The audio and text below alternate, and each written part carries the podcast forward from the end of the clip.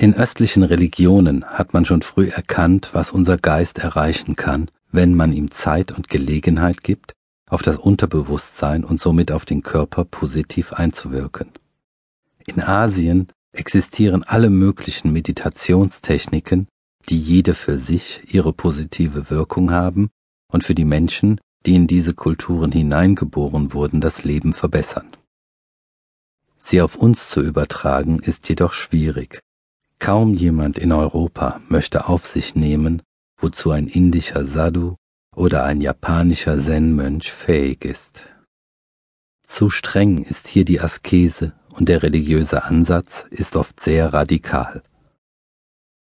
Die meiner Meinung nach für uns Westler am besten geeignete Technik, wenigstens ein wenig Meister über unser Fleisch und Blut zu werden, ist das autogene Training auch Selbsthypnose genannt.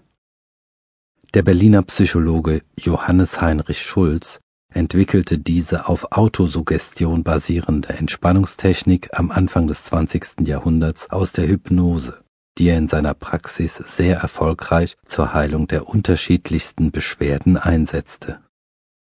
Hypnose ist ein schlafähnlicher, nachtwandlerischer Zustand, in den uns ein Hypnotiseur versetzt.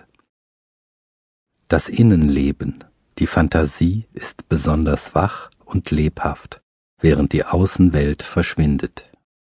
Wie im Traum schaltet sich die Kritik aus.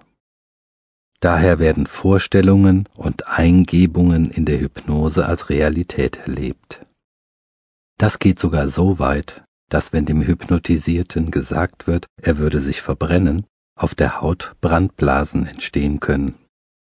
Durch die Abkehr von äußeren Einflüssen können in der Hypnose schmerzfrei Geburten oder Operationen durchgeführt werden.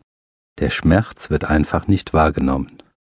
Die reine Hypnose ohne Beeinflussung von außen ist ein wohltuender, erholender und beruhigender Zustand. Schulz hatte seine Patienten genauestens befragt, wie sie den Ablauf der Hypnose empfanden.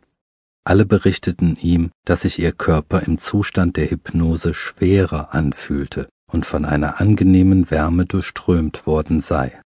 Er folgerte daraus, dass die Schwere von einer Entspannung der Muskeln und die Wärme durch eine verbesserte Durchblutung hervorgerufen werde. Er fand heraus, dass die Patienten diesen Zustand auch selbst hervorrufen konnten und entwickelte aus diesen Erkenntnissen das autogene Training. Sie ist eine anerkannte und weit verbreitete Methode, um Stress und psychosomatische Störungen zu behandeln. Autogenes Training bedeutet aus dem Selbst, im griechischen Autos, entstehendes Üben. Es geht davon aus, dass der Mensch aus einer Körper-Seele-Einheit besteht. Schulz schreibt dazu, nicht ein Leib trinkt und eine Seele wird trunken, sondern ein lebendiger Mensch trinkt und kommt in den Rausch. Körper und Seele sind eins.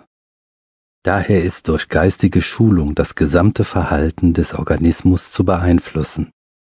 Die Seele wirkt auf den Körper.